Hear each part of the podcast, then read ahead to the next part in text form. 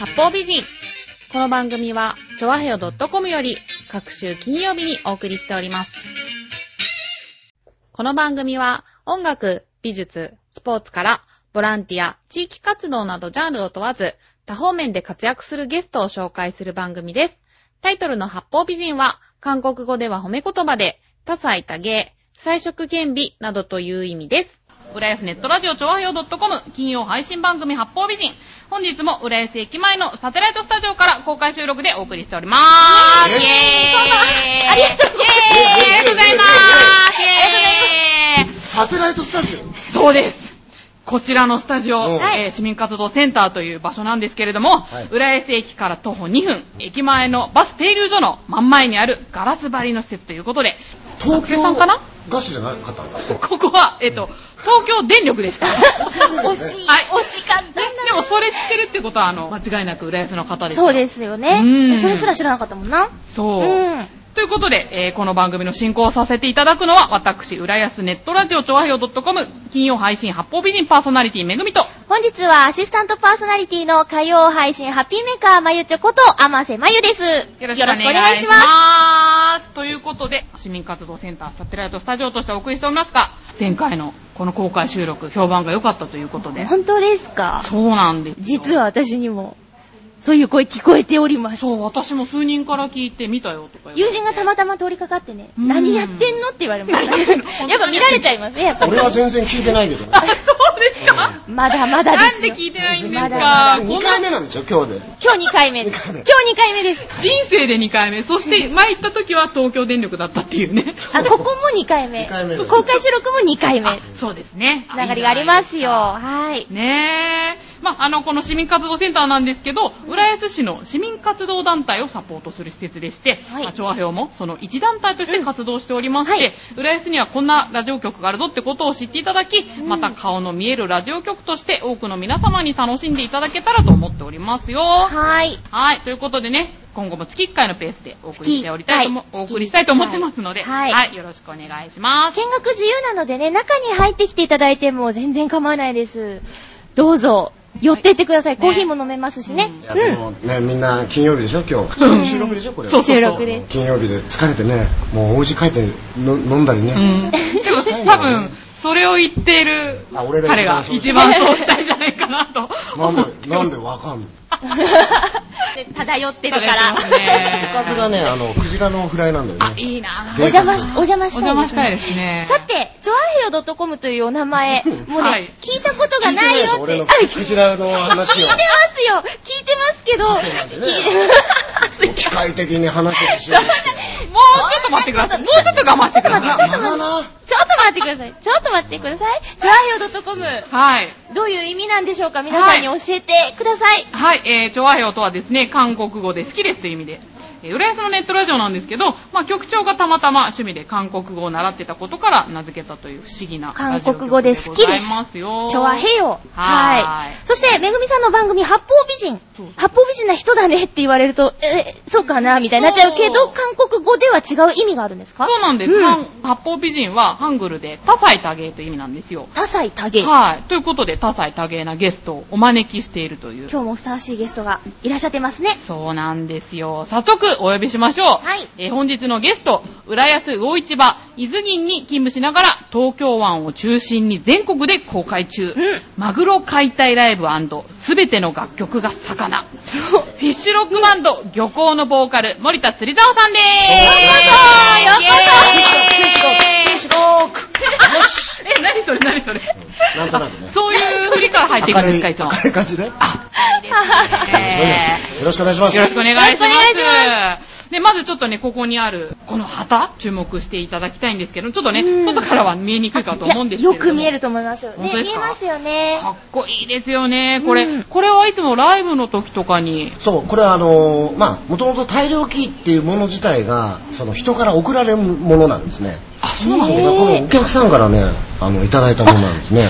そうだったんですか。気仙沼だったかな。そこの、やっぱり、あの、ちゃんと大量機を本当に作ってる専門的な頼んで作ってくれたみたいうな。へ派です。すごうんい。ね、今日ね、あの、動画の方も配信してますのでね、はい番組をお聞きの皆さんは、調和表のサイトのトップ画面から見れますので、こちらの大量機ね、ぜひ画面の方でチェックしてみてくださいね素。晴らしい体力です。ねえ。では、あの、早速なんですが、森田釣沢さんと漁港のプロフィールを、まゆちょの方からご紹介お願いします。はい。あの、ユースタイルにね、最近出演なさったということで、そのパンフレットからの抜粋ではい。ご紹介させていただきます。えーフィッシュバンド漁港。国内漁業だけではなく、国外遠洋漁業も含めてさらなる漁場の拡大を目指し、現実的な仕事、鮮魚商と非現実な仕事、偽漁師の究極の融合を追求。1986年、南半球温帯水域オーストラリア沖をマグロ漁にて公開中だった船長森田釣竿さんがかすかなラジオ電波から聞いたラン DMC のウォークディスウェイに衝撃を受け音楽活動を理由に漁業組合を退職。同じ船の乗組員を従え26時の東京中央卸売市場で結成されたという虚実入り混じった経歴を持つ。現在、浦安魚市場伊豆銀に勤務しながら、史上初のフィッシュロックバンド漁港のボーカルとして活躍。魚食啓蒙活動が注目を集め、2004年ユニバーサルミュージックより、ファーストシングル、マグロでメジャーデビューしました。ということで、読みながらでもちょっと、それは本当なのどうなのって、これ、そわそわしちゃいますけどねさ、1986年南半球温帯水域オーストラリア沖をマグロ漁にて公開中って、これ、この時何歳ですか、森田さん？86年。だからもうこの設定だとありえないんですよ。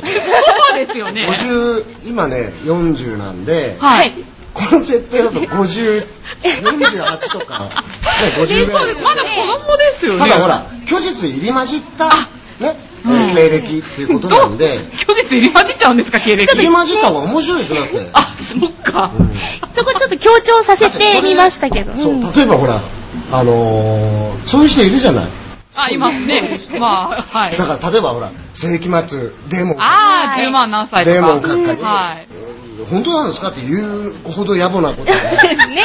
そうですよ一応そういね。うほら、ストーリー仕立てにして、なぜかメメジャーとか来ると思わないから、あー、そうですか。こうやって書いてたんですよ、はい。プロフィールを。はい。そしたらほら、それがそのままほら、公式になっちゃったっていう。あ面白い。なんかいろいろ想像力をかき立てられますよー。ね。ねただまあえ。実際は、はいその、あの、おじいさんの方は、うんあえっ、と、あれだ、父親の方の、あの、じいさんは、浦安の漁師だったから、はい。で、母親の方が魚屋だだだったんですね、猫材のね。はいほうほうほう。だから、まあ、その、ちょっと漁師かなっていうね。なるほそのど。思いもあるわけですよ。憧れの職業だから漁師って言ったら。あー。あ、じゃあ実際にその公開っていうのはされてないんですか？公開はしてないね。あ、そうなのか。はっきり言ってしまいましたけどもね。だけど、なんかもう、仕事、あの、リポーターとかで、ああ、あそうあ。NHK のリポーターとかで、はい三番瀬のあさりのリポートやったり、ああ。とは、屋形船、うん。はいうん、あれも一応公開、公開する。屋形船のバイトをね、うん中学の時やってたり。中学？中学？それ違法じゃないのって。あ、これまずいのかな？あ、まあ、でもお店屋さんの子供だからね。でもみんな仕事してたからね、中学の時ね。え？そうなんですか？うんへー。他の小小学校でからやってるし、はい。あ、自分家はね。なんだで、ほら、中学になると、よそでこう、修行的仕事してたな。みたいな感じで、なるほど。ならではですよね。うん。みんな働いてた浦安中学は。あ、そうなんですか。暮れな暮れになるとさ、はいみんな手伝いに行くんだよ。そう。魚屋さんの。おお店が忙しいから、へー。市場で働こうっつって、うん。浦安中学のうん。生徒はみんなあれだね、え手伝ったりしてたけどね。勤労少年じゃないですか。もうバイトって言うとあれですけど、お手伝いとかね、そういうことでしょうね。ね。そうん。はい。あー。いやーなんかちょっと話すだけでもね、浦安の歴史を感じますけれどそう思います。も。そう、私ね、森田さんのはい。最大の疑問なんですけど、はいまあ、音楽活動もこうやって本格的にされていて、はいなおかつね、魚屋さんも切り盛りされてるってことで、うんでしかもね、3児の父ってことでね、え、三足のわらじ、そう、3おー。児。で、最近ね、男の子が誕生したっていうことなんですけれども。うんおめでとうございますおめでとうございます。どうやって両立させてるんだろうと思ってて。でも、その、全部、例えば、かまあ、仕事、家族、まあ、お音楽、はい。全部なんだろうなその引っ張ってくれてるのって、結局魚なんですよね。うん。だからしよく仕事と音楽まあ魚屋と音楽両立するの大変じゃないですかって言うけど、その魚を食べてもらうことが目的なわけだからその金儲けだとか、うん。そういうことよりもまず食べてもらうっていうだそれが目的でやってるから、そんな大変とは思わないですよねそれは大変ですよそれ、うん言っちゃえば。いつ寝てるんですか？いや寝てます寝てますちゃんと。俺寝ないとダメだもん。あ、そうなんですか。だからちゃんとそれは寝て、うん、ただほらジャンルが全然違うだけで、ね、うん。行き先はでももう一つだ魚を食べ。てもらうっていうことではい。うん。やってることだから。ぶれない感じがいいんでしょううね。ん。他に他にないでしょ。だって。やれやれることが。だから自分はこれなんだなっていうふうにもうこう約束してるからいろんなものと。だからもうねやるしかない。じゃあ、ステージでマグロの解体をするっていうのも、それもやっぱり魚食べてもらいたいからっていう。そうですね。大体ほらそのまあ今今はもうすごい普通になってきてるけどそのまだ結成当時、えー14年前か、はい。今年でことえ今年15年なのかな？あ、そうなんだ。そう。まあそのぐらいやまあそのぐらいやってるんですけどその当時はねあんまりマグロの解体ショーみたいなのがなかったんですよそんなまだ。あ、ステージじゃなくて、うんお魚屋さん自体に。そうそうそうそう。まあほらまあ、回転寿司でもよくやるやりますやります。そうです。そういうのはなかったんで、はい。その切り身でしか見たことないとかね、うん。回転寿司で回ってるマグロしか見たことないっていう子供が実際に、まあ、市場に買いに来てたからあー。これをねそうそうじゃないんだと。魚ってその頭もあるし心臓もあるし、ね、内臓臓器もあるし尻尾もついてるんだよって。でそれ一つでこう自分たちと同じそう生き物として生きてるわけだよ。でそれをこうまあ分けて自分たちの口に入れてるっていうことだから、はい。ちょっとそういうねそのグロテスクって思う人もいるかもわかんないけど、まあ、マグロの頭は、まあ、大体解体するんだけど、ん。その持って行ってその、まあ、頬肉だとか頭の肉あと目玉とかさ、はい。こう切り取ってその食べ方を説明してこう捨てるとこはないと、ねこれ、まあ、そういう文化だったんだよっていうね。切り身だけがあれじゃないんだよっていうこう裏メッセージがあるんですよね。だけどほら大体ステージでマグロ解体するってこう結構ショッキングな、うん。ねうん。こうインパクトのある、ん。だから全然そんな風に思いながらやってないからもともと魚屋なんだからだって。普通なんですよ。それただ伝える手段としてあの音楽があるっていうだけで、うん。それでやらせてもらって。今では食育なんて言葉ありますけど、そういう言葉がう生まれる前からですよね。あったのかもわかんないけど、うんうん。でも知らなかったですよねみんなね。知らなかったですね。そういう言葉とか、ちゃんと勉強しようと思って見る視点がなかったっていうか、う。ん。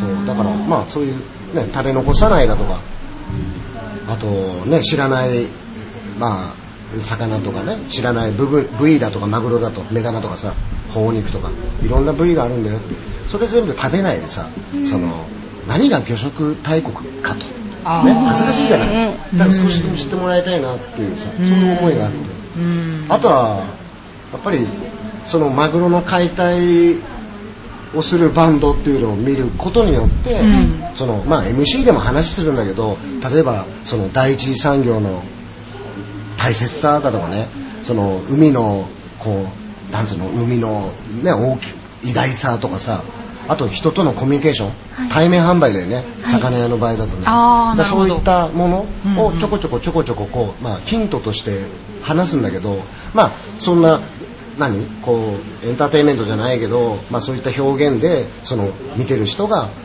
例えば田舎を思い出したりね。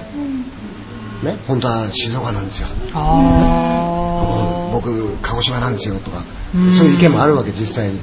ちょっとそういうふうに思ってくくれてればいいわけ。よそれだけなのでライブ見た後なんか魚食ってみようかなとかさ。うん。あーでも確かに先日のね、ユースタイルはい。私も、まゆっちょもね、見に行ったけど、行きました。はい。あの後魚食べたくなりましたもん。なりました。そうそうなってくれるのが一番そのありがたいっていうか。へー。そういうそういう活動なんですよ。あ、そうなんですね。いや、なんかかっこいいですね。かっこいいっていうかおーでも音必死だよねあああ、そういうのがやっぱ人の心を打つのかなすごい。ライブすごい良かったですもん。そうねどうなんですかねいやー、良かった。私、ああいうのすごい好きで、なんか、ピストルが好きとかおっしゃってましたよね。うん。ピストルズ。ね、好きだったかおっしゃ私ちょっと中学の時、私も好きだったんで。あ、そう だからね、多分中学の時に森田さんのステージを見てたら、リアルにファンになってたと思います、本当に。ね、ありがたいですね。いやーね、かっこよかったですよ、本当ね。今ほら、それでマグロ、ユースタイルの時もそうだけど、うん。あの、震災、うん。震災があった時から、マグロのその解体をチャリティーオークションという形にさせていただいて、はい。えー東北ライブハウス大作戦という、えー活動があるんですよ。はい。はいあのーまあ、被災した町に、あのーみんなでライブハウスを建てて、あのーお音楽で楽しんでいこう。こうしようみたいな。そういう、まああのー活動があるんだけどそのマグロ解体でそのいただいたその金額でをその東北ライブハウス大作戦の方に今は送らせてもらってるよく東北の方に行かれてるっていう。えっとねかえっと宮古。うん。岩手県の宮古市、あと釜石市。あとは福島。福島の福島か。福島も行ったし。ね、お魚の美味しいとこですもんね。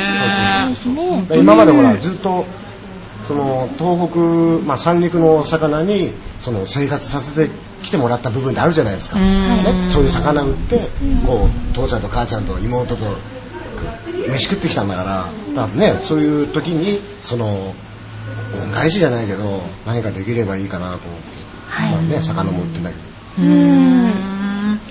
ねえ、立派ですね。まあそんな森田さん。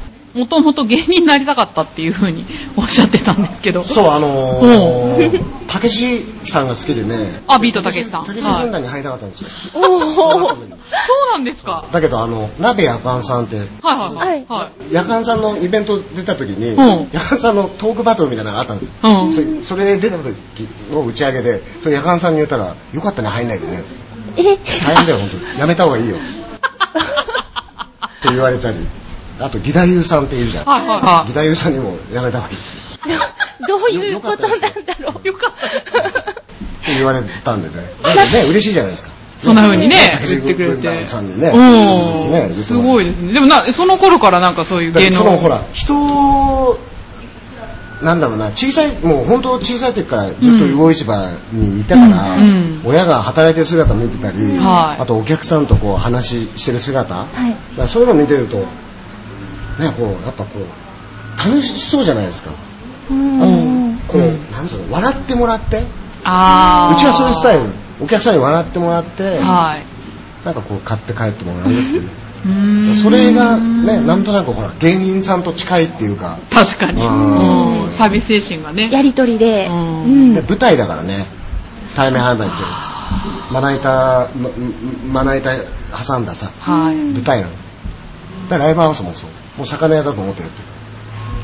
だから一味も二味も違うですよ、ステージが。それはほらもうみアーティストさんだったらねみんなそう思ってるだろうしただまな板が1枚あるとはそうは思わないだろうけどん。まあねそういう気持ちで相手は人だからうん。もう真剣にね面白くうん。ねたまに怒らカチンと着させるようにほら仕掛けてあげたりねいろいろこう大変なんですよ船長というのは舵取りが そうですよね船長ね。そう。そうだ、漁港の船長だ。うん。ねえ。でもね、森田さんね、その前お魚買いに行った時、すごくね、丁寧に食べ方を教えてくれて、めんどくさいかもしれないけど、白髪ネギをちゃんと入れてって。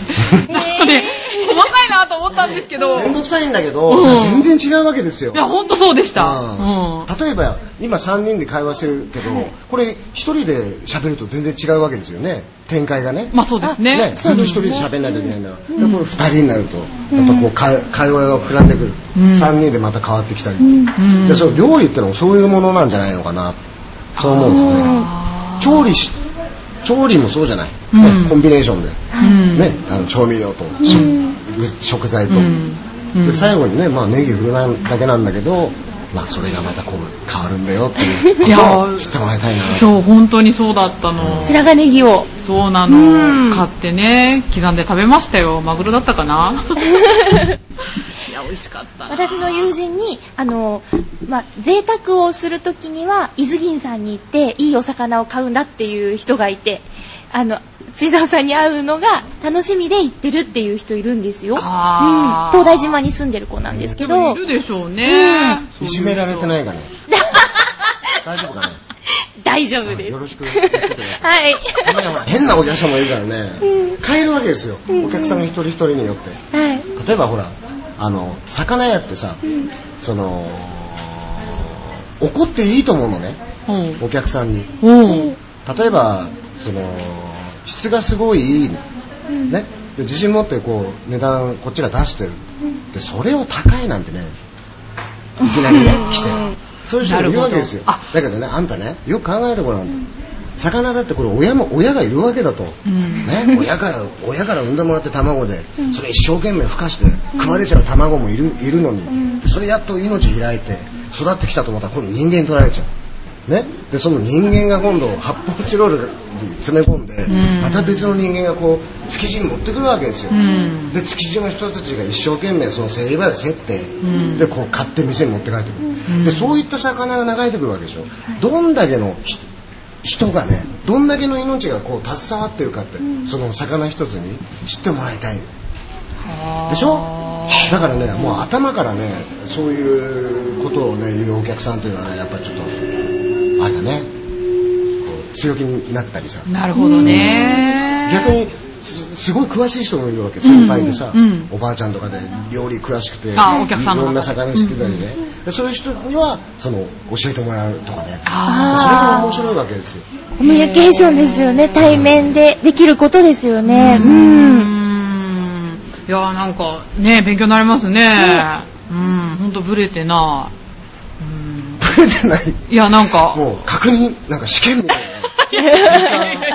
ブレてるかどうかを。いや、なんかね、ほらやって、だってさ、音楽やってる人なんかみんな売れたいとか、そういうことしか考えてないのかなって。だって。魚を売りたいんだもん。自分を売りたいんじゃないんだもん。どうだどうだっていいの？自分なんて。その漁港もどうだっていいの？ただもう魚を売らないとだダメでしょ？だって、まあ国、うん。そのこんだけの海洋国家でね、うん。その魚屋さんがどんどん減ってく、ん。でスーパーの魚売り場のスペース、もうどんどんこう小さくなってっちゃって、ん。でお肉だとか、ん。ね、そういうあと惣菜。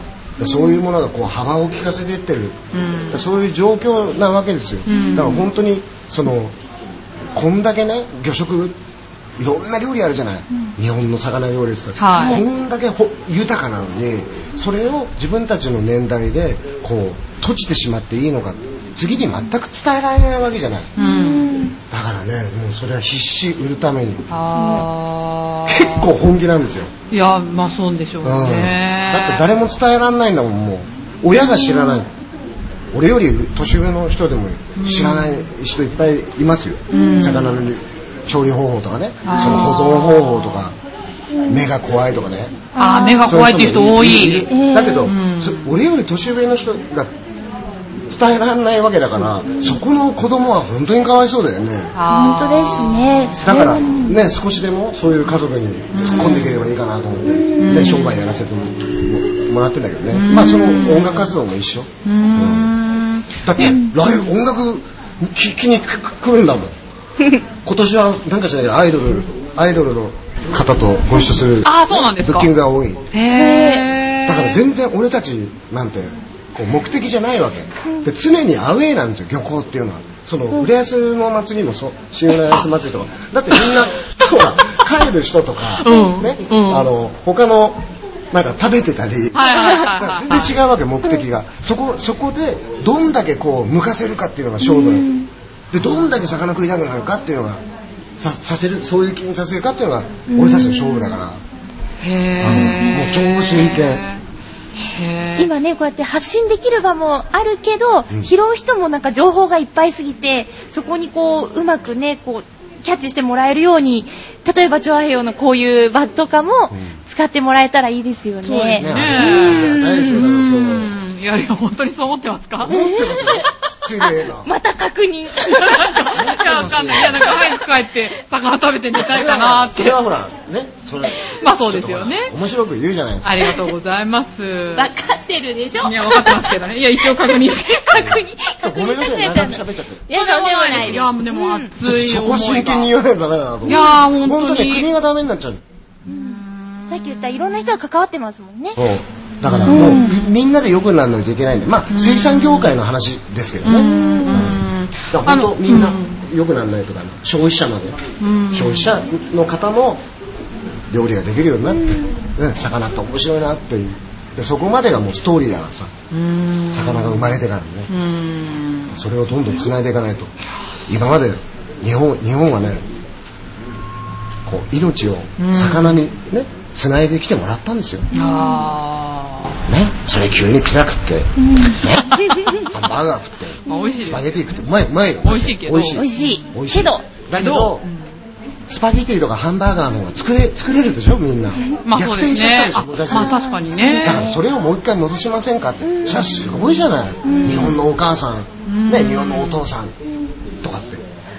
知らない人いるんです。魚市場自体行ったことないとか、あるらしいねぐらいの人いて。あ、いるいる。ねあっちのね、シオライスの方なんか結構多いよ。ね、それを私もちょっと前まで東大島住んでたのでちょこちょこ行ってたんですよ。うん。それを連れて行ったりとかはしてます。あ本当そしたら行くと喜びます。そうそうそう。こんな近くに行って駅から歩いて行けんだねなんて。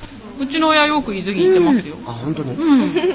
だからほら埋めてう埋め立て地だって知らないで住んでる人もいるからね。もっとねこう浦安のことをねね知ってもらいたいですよね、うん。はい。そうだから本当浦安あの元町も面白いですよ。いや、もう思います私は、新町も面白いんですよ。そう。新町も面面白い店いっぱいあるんでね、うん。あそうですね。面白い人もいるしさ、ん。だからもっとこうなんていうの、ごちゃごちゃになんないかなと思って。ねすごい街ですよね。いろんな面があって面白いと思う。相当相当面白いうん、街だと思う、お得な街ですよ。ねこじこじんまりしてるのにそこにいろいろあるから。うん。だ。ってリゾートから市場まであるんだよ、そうすごい。ですよ本当にすごい。半端じゃないんだよ。そうですね。知ってます。日本一だからね。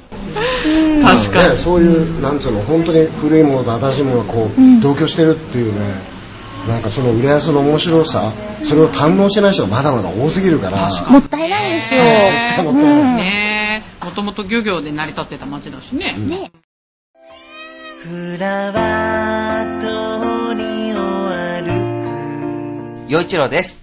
浦安ネットラジオちょやひょ .com では毎月最終金曜日、浦安市市民活動センターでサテライト公開収録、まちこい浦安を放送しています。まちこい浦安は浦安で活躍する人や団体、お店などを紹介して浦安の魅力を知ってもらおうという浦安の情報番組です。この番組はゲストと浦安で活躍する団体のコラボレーションでお送りしております。スタジオの見学は自由です。ぜひ遊びに来てください。当番組と同じようにインターネットやスマートフォンではいつでも聞けますので、調和平をトップ画面にあるまちこい浦安の画面をクリックしてください。また、トップ動画では最新の動画も見ることができます。電車が走る街は昔たくさん魚が取れすごい勉強になった。ね、だって森田さん、真面目な文章も書いてるっていうのをなんか、真面目な文章、うん、魚の雑誌かなんかに。高橋さんあ、えー昔ね。昔ですか、えー。今もうツイッターとかだとあふざけてる あのーもともと好きだったんです長文書くのは。あ、そうなんですもうか。疲れて嫌だけど。へえ、いやでもすごい豆ですよ、森田さん。連載をねしてたんですよ。あ、そうだったんですそれね。雑誌ですかあすごい。あのね、うん。月刊、はい。養殖おー。興味あるな。面白そうだけど。養殖養殖業、はい。養殖の魚を作る生産者の方が読まれる本それにそれに連載してたんですよへえ、そう、これは真面目な雑誌だから。それは真面目なよ雑誌く言って、ね、そうそう、やらせそうだから。結構まあテレビも、まあ、さんまのスーパーカラクリテレビとか、うん拝見しましたそうはいそういうものから、うんでさかなクンと対談もされてましたよね。魚との対談はしてるけど、うんあと BBC とか、え、すごいじゃないですか。そうあとロロイター？えー、すごい。あと ABC とかそそへそうえ。いう韓国の MBC とか国際的。なんつうの？真面目なのかな。うん。すごい。うん。すごいふざけたの。うん。なんかこう振り幅がねちょっと大きすぎてすごい疲れるんだけど、本当でも一応対応はね小さいというか魚屋だからいろんなお客さん相手してだから大丈夫かなと。目的や目指すものもぶれないしこう何をやっても伝えたいことは、こう、ガシッとあるから。そうふですよざけてね。も怒ってもやっぱり魚を食べてもらわないと困るわけだから、なんか人ってそういうものがあった方がいい生き方ができるんですそう。ね。一個あるとすごい楽ですよ、そういうもの。がで、やっぱりね最初はね裏小裏小裏小なんだけど、はいはい。浦安小学校、うん。あのねに市場でほら運動会とか来てくんないの親がね。あああ、忙しいからね。はいはい。厳しいわけよ、うん。だけどほら周り会社勤めのさ、うん。あのうちおお父さんがさ、こうなん。かポロシャツなんか着ちゃってさ。かっこいいわけよ。ああ、なるほど。ね、はい。それお弁当覗いてもさ、うん。肌色のウインナーさ。わかる？あ、肌色うちドニクソですよだって。これねいや、そっちの方がいいけどな。だからほらまあ子供の時はそういいね。なっていうさそういう憧れがさ、いだもうもうそれなんかこううっすらね魚の匂い。スタッフでも魚の匂いするんじゃねえかなとかさ。魚の T シャツですね。はい。ちょっとなんかね会社サラリーマンの家庭いいなと思ってたよ。ああ、やっぱそうなそういうんだ。時もある。そういう時期もある。うん。いつぐらいからそうやって、なんか、思でうようになそったんでのすか？やっぱりその継ぐだよね店を。継ぐこと自体抵抗は？抵抗はなかったその時は。あーそうなんでその時。はただほら魚屋っていうのは本当に厳しいからうん。やめ絶対なるなって。その母親が一生懸命言うわけ俺に、ええね。魚屋になるなと。だはい。からいろんなことあれするんだけどまあ俺ほらバカでね高校辞めちゃうし。あでその学歴がないからっていうのでそのまあいろんな仕事はしたんだけど、ん。あの美容師になれと。もう転職持って。あ。ああ、でも、おじさんが美容容師だったのよ。ああ、そうなんですか。そのおじさんが美容師でもう有名な人だったのね美容美容師で。かしたらシンライフで働いて違う違うあ、違そそれはあのサムさん。サムさんね。サムさんサムさん。サムさん は今俺が言ってるとこ。あー知ってクラブます36よろしく。それでそのおじさんのとこ行ったんだけどやっぱねやっぱ魚屋だよね。そのカエルの子はカエルっていうか。女のお客さん相手にさ「綺麗ですね綺麗ですね似合いますよ」って言ってらんないもん。魚屋ってさほんほん真剣勝負じゃん。あこの魚美味しい。うまくないよ。やめた方がいいよ。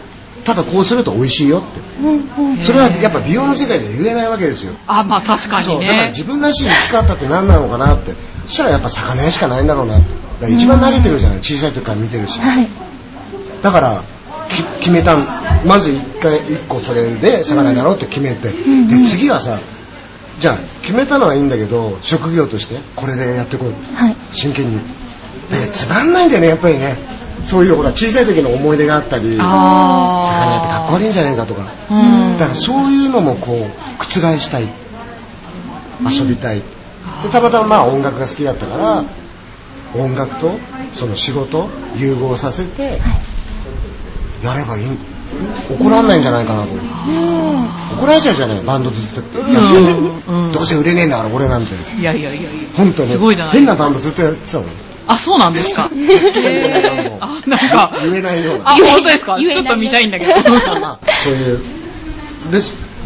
でその晩遊びと融合させちゃったからけなんつうの決まったんだよね一つ。その魚をっていうことで人生その終わらせていけばいいんじゃないのかなと。思ってうまいことバランスも取れてるんですね。それが見つかんないからみんなな悩んでるんだろううねん。だからすごいかわいそうでね。だけど覚悟しちゃえば楽ですよ絶対。諦めちゃういいんだこれでっていうね。洗脳じゃないけどうねん。だって普通やる？マグロ解体疲れますよね。笑われちゃうじゃない。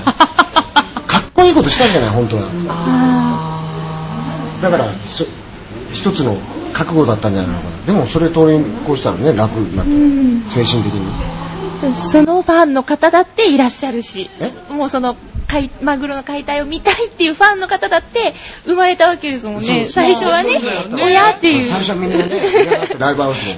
な何やんの？スターリンっていうバンドがあってね昔、はいはい。遠藤道夫さんという人。あ、はいはいはいはい。道夫さんがこう豚の臓物投げたりね。でそういうパフォーマンスをしてる。そうなんだ。ね？あ、な聞いたことあるな、でもな。ちょっとスターリンみたいな感じなんじゃないの？いや違います僕は魚屋魚をさばくんだけど魚屋だからすごい綺麗です。綺う麗です。それでね誤解を解くのは大変だったけど今はねそうですよね。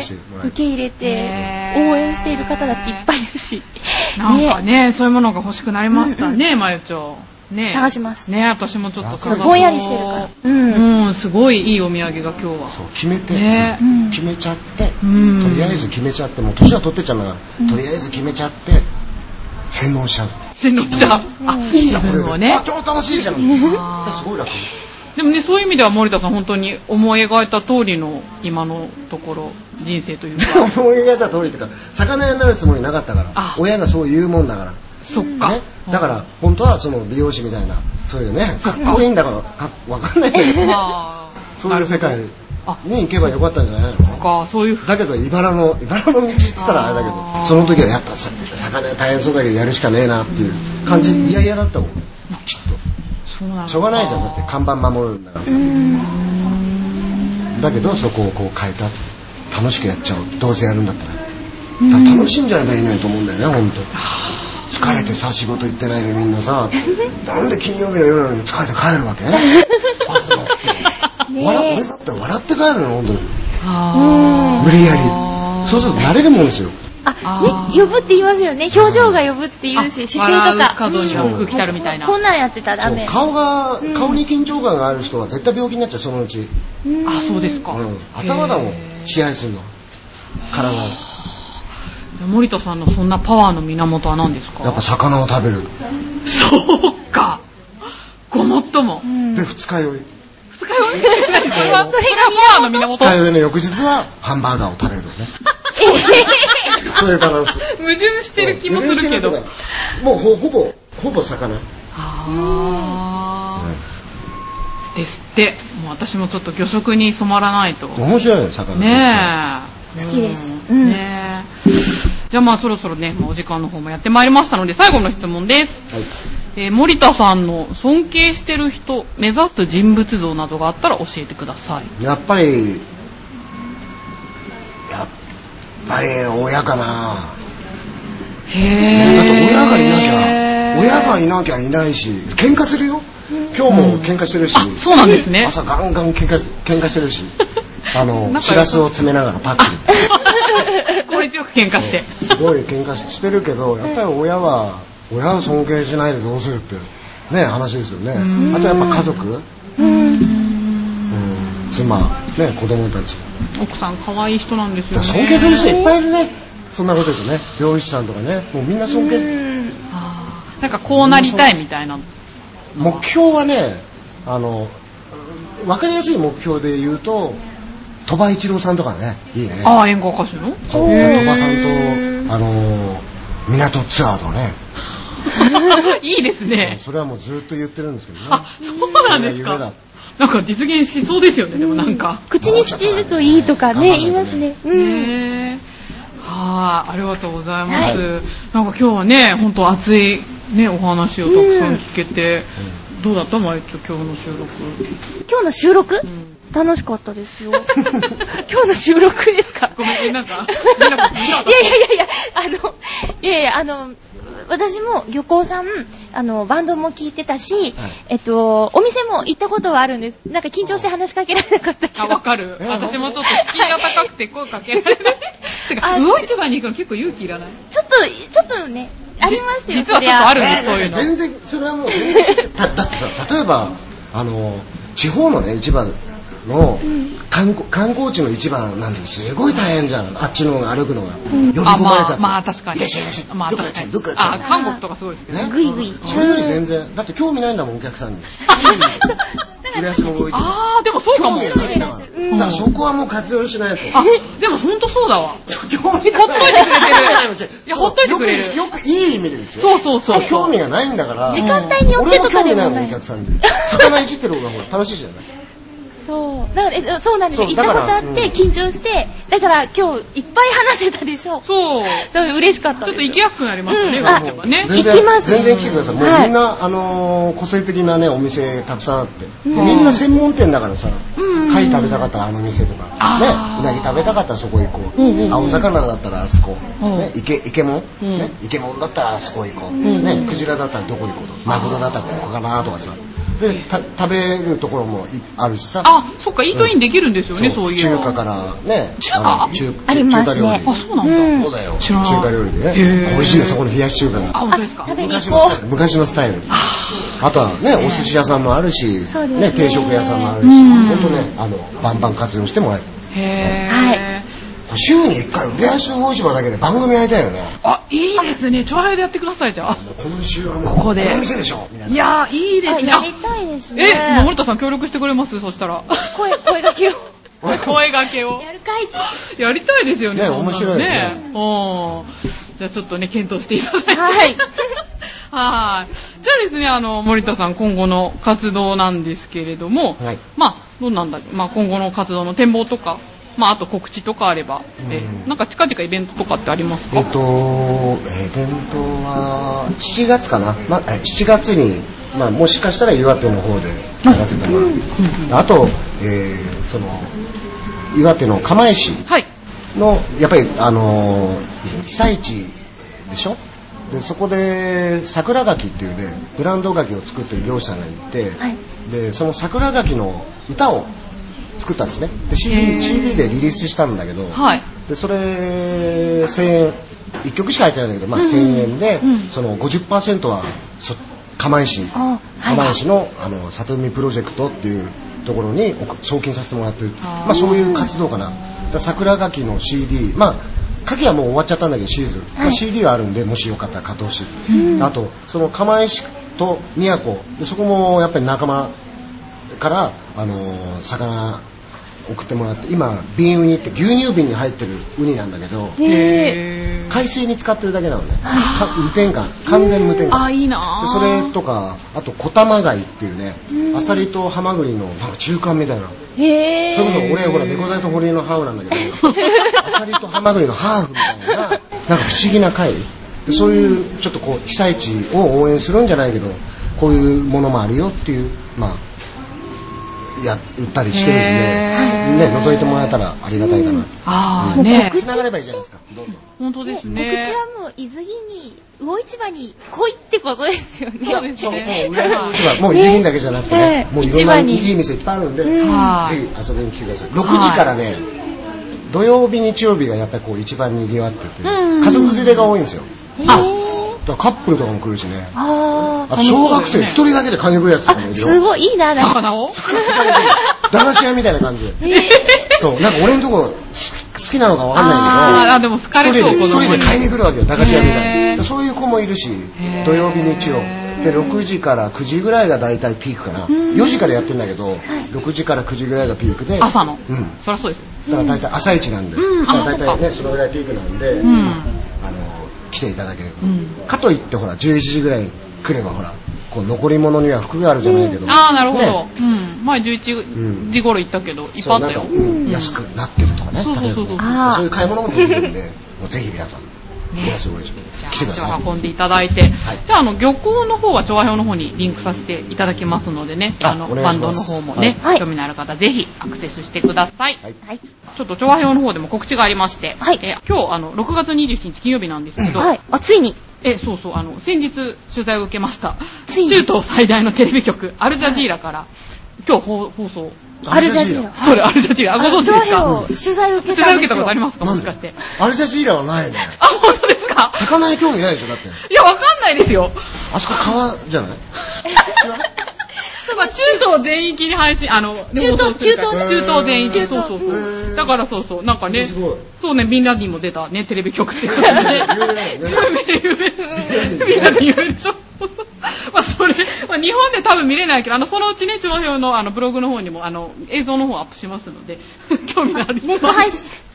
あれ、い今頃中東40カ国で配信。テレビテレビでテレビテレビ。初めてテレビの来て取材あ、そうですね、アルジャジーラ。初めてがアルジャジーラ初めて、初めてアルジャジーラです。すごいな 綺麗なレポーターの女性の方いらっしゃって、そうそうそうカメラマンも。来て初めてアルジャジーラ。そうでもそのアルジャジーラのシリア人、カファイに住んでるって言ってましたよ。へーカファイなんだと思って。ないんかセンターにも、この、あの、市民活動センターにもなんか、シリア人来るって聞いてたから、意外と、国際。このテンションた楽しいね、うん、なんかちゃんとしたラジオ局とかより全然なんかほらすごい宣伝できるわけじゃない自分の街を、はい。まあそうですね。アルジはい。ャジーラね浦安でねもっとねいろんな人に聞いてもらわないと、そうです。僕ね、告知のタイミングでバス来て欲しかったなとか思ってましたよね。あーちょっと私のタイミングがもう本当に良くなかったですね。僕もこれ宣伝しますよ。ありがとうございます、はい。もう微力ですけど。ね。あーもうありがとうございます。あ、あの、私とまゆっちょとね、スタッフさんが出てはい、あの。映ってるかもしれない。そうですね。番組はい配信することにあの時にはもうネット載ってますから。私のブログか恐る恐る見ます指の隙間からフェイスブックかはい。